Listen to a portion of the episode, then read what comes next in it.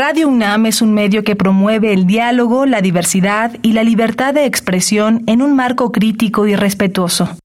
Los comentarios expresados a lo largo de su programación reflejan la opinión de quien los emite, mas no de la radiodifusora. ¿Qué podemos hacer hoy por el planeta? Revisa los empaques. Al evaluar las opciones de algún producto que deseas adquirir, busca aquellos que en el empaque contengan sellos y certificaciones de que son amigables con el planeta. Si encuentras uno, ya sabes cuál elegir. Habitare ¿Qué tal? Bienvenidos y bienvenidas a una nueva transmisión de Habitare, Agenda Ambiental Inaplazable. Me da mucho gusto saludarles. Yo soy Mariana Vega y me encuentro con el gusto de acompañar como cada semana, como ya las temporadas que llevamos de esta Agenda Ambiental Inaplazable, a la doctora Clementina Equiwa. ¿Cómo estás, Clemen?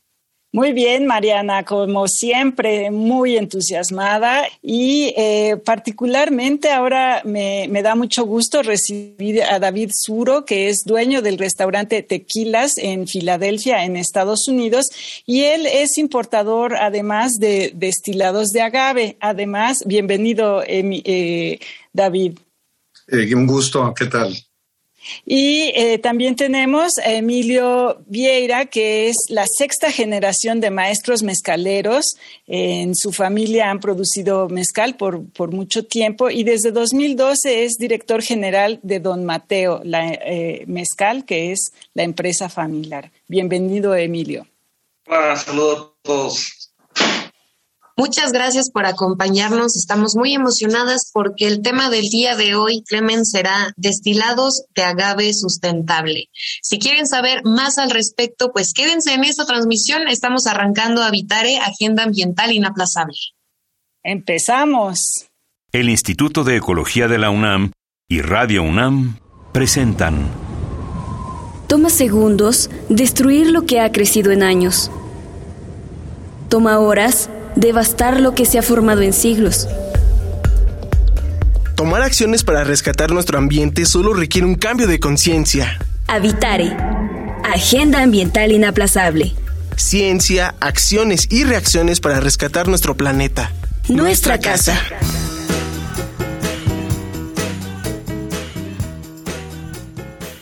Qué gusto que continúen con nosotros, con nosotras en esta transmisión de Habitare, Agenda Ambiental Inaplazable. Les adelantábamos al inicio de esta transmisión que el tema del día de hoy es destilados de agave sustentable. Y Clemen, dicen por allí eh, demasiadas personas que para todo mal mezcal y para todo bien también. Es uno de esos dichos que está en nuestra memoria, yo creo que de toda la vida y que a veces lo entendemos como continuar a pesar de los embates y para eso tenemos ciertas bebidas, ciertos eh, destilados y demás que nos acompañan en este viaje, pero que sobre todo se tienen, eh, que tienen, un, perdón, una gran relación con el medio ambiente y con el futuro de nuestro planeta. Claro, y bueno, eh, particularmente en nuestro país el tequila y el mezcal son el símbolo eh, inigualable de la bebida típica de nuestro país y eh, pues el gusto por esas bebidas no se ha quedado en México, sino que ha ido eh, extendiéndose por el mundo. Y esa demanda de, los tequilas y de los mezcales ha provocado que pues, eh, sea necesario tener una producción más eh, ambiciosa. Pero bueno, la pregunta es, ¿puede ser ambiciosa y amigable con el ambiente al mismo tiempo? Entonces me gustaría, David, preguntarte, ¿Cómo se ve un poquito el panorama en ese sentido? Tú que estás viendo eh, y, que, vendes estas bebidas en los Estados Unidos, ¿qué se ve allá? Eh, ¿Qué consume la gente? ¿No le importa la historia que hay detrás de cada producto? Eh, ¿Compra por marcas? O, o, busca algo que, que dé una señal de cierta sustentabilidad? Sí, eh, yo creo que tenemos en Estados Unidos que, bueno, cabe destacar que es el, mercado más importante en el mundo de, las bebidas destiladas de agave.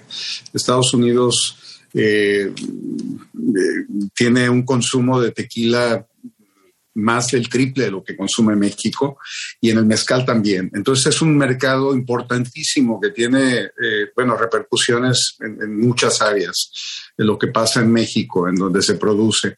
Pero sí, eh, estamos eh, viendo que los nichos de consumidor en, en Estados Unidos eh, pues sigue siendo, obviamente, el consumidor masivo tiene, sigue comprando bebidas sin importarle mucho, sin poner atención en temas delicados o relacionados a la sustentabilidad. Pero lo que me genera cierto eh, optimismo es que el nicho del consumidor educado, el nicho del consumidor que sí se preocupa, por las prácticas que están detrás de cada eh, botella que compra, sigue expandiéndose. Eh, estamos viendo que hay, hay preguntas que personas que cuestionan cada vez más y que están eh, muy interesados en ser parte de soluciones, ser parte de, seguir incrementando las prácticas sustentables en las bebidas destiladas de agave. Sí.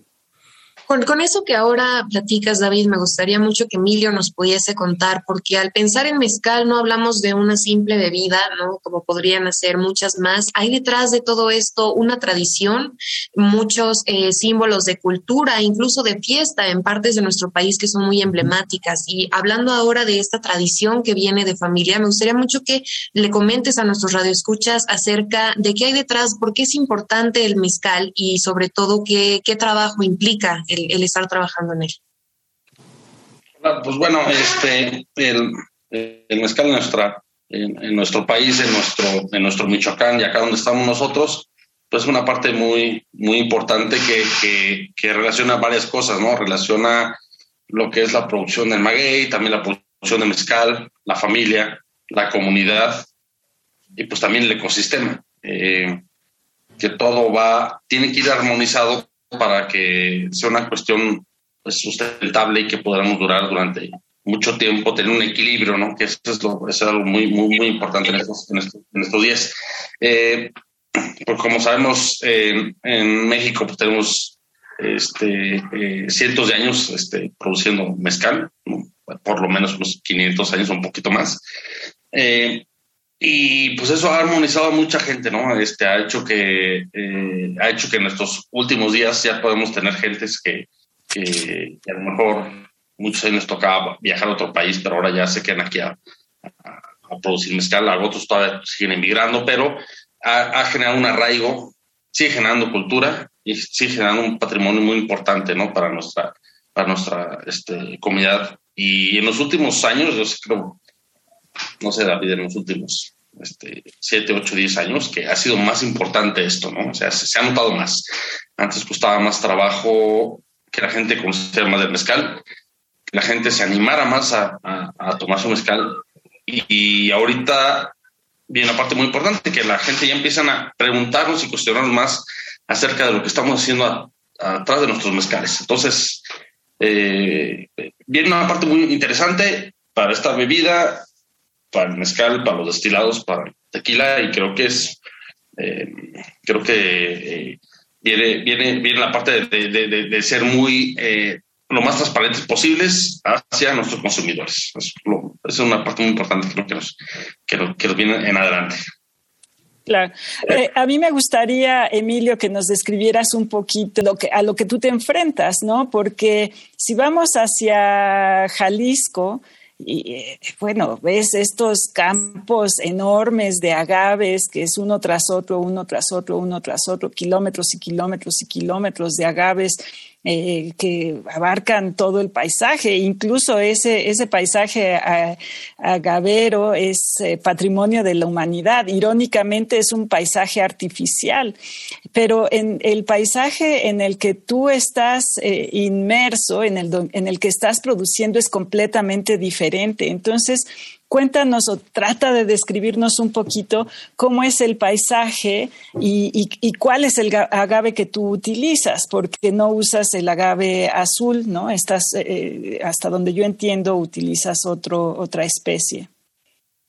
Sí, créeme, este, fíjate, eh, es un modelo, este, lógicamente no, pues no es creado por mí, ni mucho menos. es un modelo campesino, es un modelo familiar. Eh, el rancho estamos nosotros, bueno, más emblemático, estamos en varios lugares ya produciendo maguey este, aquí del estado, pero es, el rancho de Limón. Es un lugar donde elaboramos el, crecemos con el maguey, pero pues tenemos un área natural protegida voluntaria, este, y es, es, decir, en un área no, no, no, no producimos maguey. Otra parte del rancho sí producimos maguey porque las condiciones se prestan, pero dejamos ciertos árboles, cierta este, vegetación que nos ayudan a, la erosión, a no tener, no tener erosión. Dejamos espacios amplios entre maguey y maguey para que porque en el rancho también producimos este ganado, entonces los animales, las vacas, comen como entre el pasto, entre un maguey y el otro, y pues para eso hay que dejar como ciertos espacios. Em, la producción de maguey es como 2.000, 2.500 plantas por hectárea, eso quiere decir que no es un monocultivo, o sea, hay, hay maíz, hay maguey, hay pasto, hay árboles, entonces eh, es, un, es un sistema agroforestal. Este, entre agroforestales y pastoril, por lo que mencioné. Eso me lo han enseñado ustedes los, este, los biólogos. ¿eh? Este, les agradezco mucho esta, esta, relación durante varios años con esta, esta, esta comunidad. Y, y, bueno, pues es lo que hemos este, eh, eh, a la gente que es un sistema que es como es más amigable. Es un sistema que te va a permitir que el rancho, que ya en mi, en mi familia ya soy la cuarta generación con este rancho, pues te, me está permitiendo vivir y, que, y mantenerme de ahí y que creo que en adelante puede permitir también a las siguientes generaciones que también vivan y se mantengan de ahí haciendo un, uso razonable de las cosas, ¿no? Entonces creo que eso es una cuestión importantísima, ¿no? Que queremos aquí este, este, transmitirles, ¿no? Y pues bueno, pues eh, que con, también con el mismo trabajo que hemos hecho aquí con, con, con, David hace seis años, pues bueno, eh, lo seguimos haciendo hacia los, hacia los consumidores, que, que bueno, que es que gracias, eh, ahí va, ¿no? Ahí va, ahí va el tema y cada vez hay gente más, más informada realmente.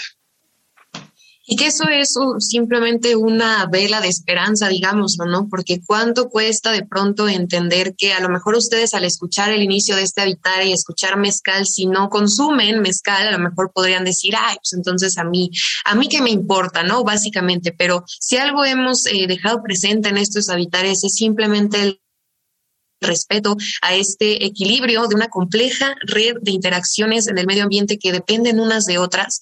Y me gustaría mucho preguntarte, pensando en eso, David, siempre hablamos de la responsabilidad de las y los productores, ¿no? O qué hay detrás de un producto que se ofrece al mercado. Pero eh, me gustaría mucho que nos comentaras de manera particular, ¿tú qué considerarías que sería entonces la responsabilidad de un consumidor o una consumidora de mezcal, eh, siempre que estas, estas condiciones de producción son las óptimas, como ya lo, lo describe Emilio. ¿Cuál sería el perfil de el consumidor de mezcal responsable?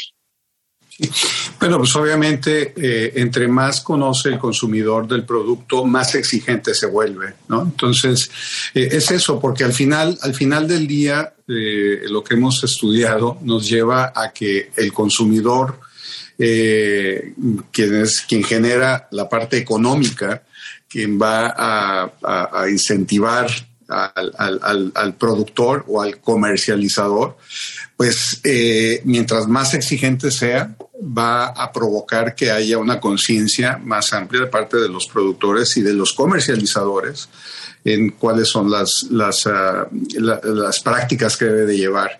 Eh, yo creo que existen grandes retos, ¿no? Tenemos retos eh, ambientales, sociales y económicos.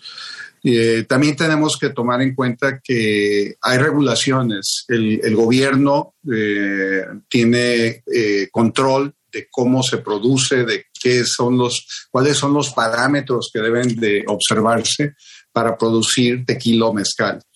Y yo creo que ahí es muy importante también, y es un área donde debemos de trabajar mucho en que el gobierno eh, realmente vea a estas bebidas destiladas de agave que tiene, que son parte de una denominación de origen eh, que esa denominación de origen, pues es, si vemos la definición de denominaciones de origen, están fueron diseñadas, son modelos europeos, pero que aplican ahora en, el mundo, pues son, son, son eh, modelos que fueron diseñados para proteger el producto, para promover el producto y para generar un desarrollo socioeconómico en las áreas protegidas.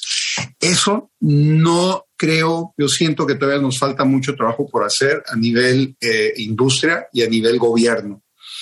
Eh, debe de haber, el árbitro es el gobierno, el, quien hace estas regulaciones, quien presenta estas regulaciones a los consejos reguladores, pues es el gobierno. Entonces, ahí yo creo que también es algo que tenemos que poner mucha atención en hacer revisiones a las normas que rigen estas, estas eh, categorías y poner más atención en temas de, de sustentabilidad, porque, por ejemplo, muy rápido, un tema que está teniendo ahorita consecuencias catastróficas en la industria del tequila, que es un monocultivo. En la, en la norma que rige a la industria tequilera, antes era muy específica en que las plantas tenían que llegar a una madurez plena para poder ser cosechadas y para poder entrar a la producción del tequila. Eso, pues a muchas, a grandes compañías con, con procesos de producción muy, muy, muy, industrializados, pues era como que no, no les costeaba eso, perdían tiempo y ellos pueden, por sus procesos de tan eficientes que tienen, pueden utilizar materia prima sin llegar a su grado de madurez óptimo. Eso tiene consecuencias ecológicas catastróficas en la industria del tequila, que ya estamos hablando de una materia prima que es está muy vulnerable por la falta de diversidad genética, son temas ya que podemos pasarnos horas hablando. Pero ahí es donde vemos, por ejemplo, el gobierno debe de cuidar ese tipo de, de, áreas que son tan sensibles, tan delicadas y que pueden tener eh, repercusiones catastróficas. Ya podemos, ya estamos hablando de que ya llegamos a lo que veíamos como una pesadilla yo siento que ya estamos llegando a ese punto y bueno, eso es también algo que le tenemos que transmitir al consumidor para que el consumidor también levante la mano y empiece a ayudar a los productores responsables a que tengan más apoyo por parte del referee, que en este caso es el gobierno mexicano, que es el dueño de las denominaciones de origen, ¿no? Claro, claro, y entonces tratando de conciliar un poquito esta, esta polémica, digamos, ¿no? Eh, tenemos un caso como el de la, los productores de, de mezcal, eh, como la, la, de Emilio, ¿no? En el que tienes una producción en la que, digamos, lo hacías, han ido caminando pian pianito a lo largo de generaciones y que a lo mejor está al margen de estas regulaciones en, el sentido estricto, ¿no? Porque no producen, no sé, cantidades industriales o porque hay ciertos detalles que no podrían entrar. ¿Cómo superan estos problemas, Emilio, eh, para, para poder mantenerse en el mercado? Eh, bueno, realmente este, eh, aquí en, nuestra, en nuestra marca mezcal hace pues ya muchos años, este, recordemos que nosotros siempre nos veíamos tu mezcal a granel, después sacamos nuestra etiqueta, nuestra marca y la registramos desde el 2007 y, desde entonces estamos ahí trabajando en, el tema de comercialización con, nuestro, con nuestro mezcal. Pero pues sí, las regulaciones se vuelve un... Eh, eh, las organizaciones de, nuestro país, de México, se vuelve un, pues es algo complicado de trabajar porque pues estamos los pequeños, medianos y grandes productores de mezcal y tequila en una sola regulación. Entonces eso hace que la brecha se vuelva mucho, muy grande. Eso se hace que el productor, el campesino, el maestro pescadero, la gente que hace muy, muy bien su mezcal en su comunidad, pues para que eh, tengan que pagar un contador, que son pocos los contadores que trabajan el, tema de bebidas alcohólicas y el IEPS, ¿no? el impuesto especial sobre productos y servicios de la Secretaría de, Hacienda este, Tributaria, eh, pues son pocos y no cobran nada barato, más el Consejo Regulador del Mezcal, que aunque tiene ciertas cuestiones que ayuda a los productores, eh, también es muy complejo, ¿no? Porque finalmente eh, los que hacen más volumen, pues van a tener, poder tener mejor, mejor precio, van a poder tener mayor acceso al, Consejo Regulador, al sistema tributario, se hace más sencillo. Y entre más pequeño es el productor, aunque haga muy bien sus mezcales, pues se le pone más complicado. Por el tema del volumen, por el tema de que es muy costoso. Eh, recordemos que solamente en escala a nivel nacional con un marbete de Hacienda es 53% del, impuesto más el 16% del IVA. Entonces una botella de mezcal ya bastante cara. Y así eso lo vamos, que es un productor que es sustentable, que hace bien las cosas, que tiene producciones pequeñas, o que a veces tiene magueyes que produce, produce pocos litros de mezcal, pues se vuelve realmente demasiado caro. Y, y luego nos pasa un poco a los productores dos problemas, o, nos pasan dos problemas. O de plano lo vendes en tu comunidad así de una forma muy, muy local, que ahí es donde mucha gente puede apoyar mucho a los productores yendo a, comprar esas comunidades, a esos buenos mezcaleros. Este, o de repente, pues puede llegar un comercializador, un maquilador, de repente esos que hay que pueden traer un buen, un buen ingreso, una buena marca, un buen esquema de marketing que complica bastante las cosas, ¿no? Entonces, realmente somos pocos los que logramos este, pues como una buena alianza un buen este, equilibrio pues para ir permaneciendo durante los años en, en, posicionando tu marca, más que tu marca, tu producto y, en, y logrando tener un nicho de mercado muy específico, ¿no? que ahorita ya está, ya está muy definido esa parte, pero, pero se sigue abriendo esa parte, ¿no? Los que de plano no le entran al, tema de, de registrar su marca o su producto porque es muy caro y se pagan muchos impuestos o porque así están las legislaciones, o de repente los que pues, le, dan, le dan su muy buen mezcal a algún, algún envasador que de repente pues también este, pues hay, hay ocasiones en las que sí les pagan muy, muy barato ese gran mezcal, ¿no? Esa, esa gran joya que pueden tener en sus, en sus, manos. Entonces, realmente, pues sí, se las, las, las, brechas, los caminos están muy, en ocasiones se vuelven muy, muy distantes, ¿no? Para que lograr un buen mezcal llegue al consumidor.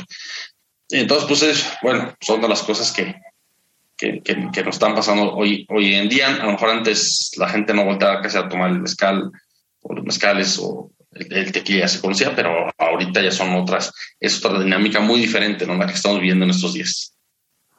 Además mencionas algo muy interesante, Emilio, el tema de esta joya y precisamente como última pregunta que se nos acaba este y me gustaría eh, preguntarte, David, tú que te has vuelto una especie de embajador, no solamente de, de, de, estas bebidas, ¿no? Del tequila y demás, sino de toda la tradición, de la historia y de la cultura mexicana fuera del país y demás. Me gustaría mucho si pudieras tú hacer una predicción, ahora sí que un deseo a futuro de qué le vaticinas tú al futuro de la industria sobre todo a la conservación y la preservación de, esta producción eh, por medio del agave, ¿cuál sería y, cuál sería tu, pues ahora sí que tu mayor deseo para que esto prevalezca?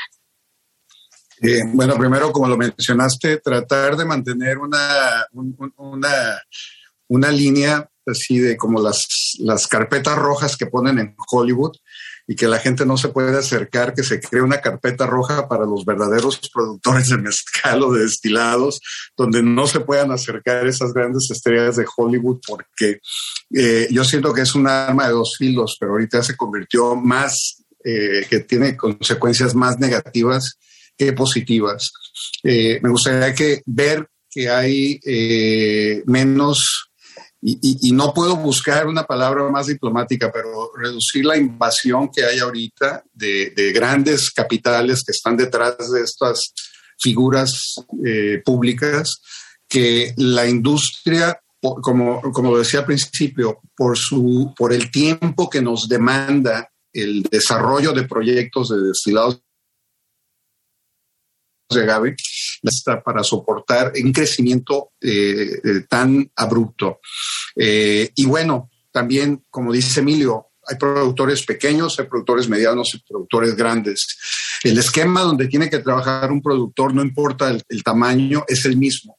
Entonces tienes esta llegada de grandes capitales a la industria, del, sobre todo del mezcal, donde ponen una gran desventaja a los productores que si vemos la denominación de origen mezcal, vemos este corredor de pobreza que cruza México, ¿no?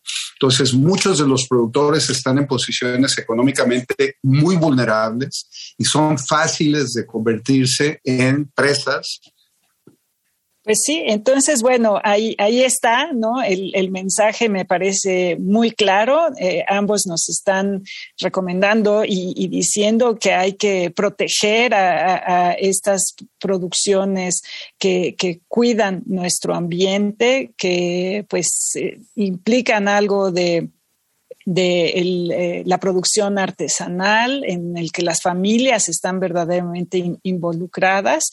Y eh, bueno, pues eh, mi recomendación y mi deseo es que pues nos convirtamos todos en, consumidores más responsables y, más comprometidos con... E informados. e informados, ¿no? Con, lo que existe y lo que nos están ofreciendo en, los, las estanterías de, de los mercados, ¿no? Así es, finalmente nos quedamos con esa reflexión, invitación y llamado urgente que la próxima vez que podamos alzar nuestras copas o nuestros vasitos tequileros para celebrar, conmemorar algún momento, pensemos en todo lo que eso implica detrás y que hay una, una responsabilidad muy grande en lo que estamos consumiendo y que se consuma lo nacional, desde luego. Lamentablemente se nos acabó este Habitare, Clemen, como siempre se nos va volando el tiempo, eh, pero ha sido un gusto tener en este programa programa a David y a Emilio. Muchas gracias. muchísimas gracias. Gracias, gracias a todos. Saludos. Y bueno, eh, pues por favor síganos en redes sociales. Estamos en Facebook en Instituto de Ecología UNAM, en Twitter arroba y Ecología UNAM y en Instagram Instituto-Ecología UNAM. Finalmente, queremos agradecer al Instituto de Ecología de la UNAM y a Radio UNAM. En la asistencia y voz de las cápsulas, Lisbeth Mancilla, información de Italia Tamés y Esmeralda Osejo Brito. Operación técnica y producción de Paco Ángeles y en las voces los acompañamos Mariana Vega y Clementina Equiwa. Les esperamos en el próximo Habitare Agenda Ambiental Inaplazable. Hasta la próxima. ¿Qué podemos hacer hoy por el planeta?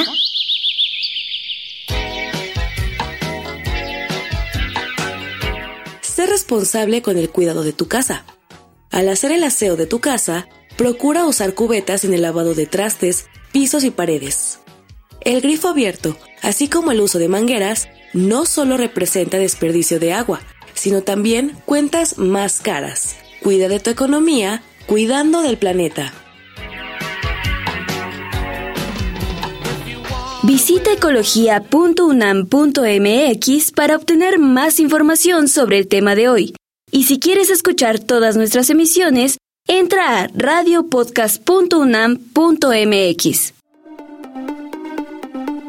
Radio UNAM y el Instituto de Ecología de la UNAM presentaron Habitare, Agenda Ambiental Inaplazable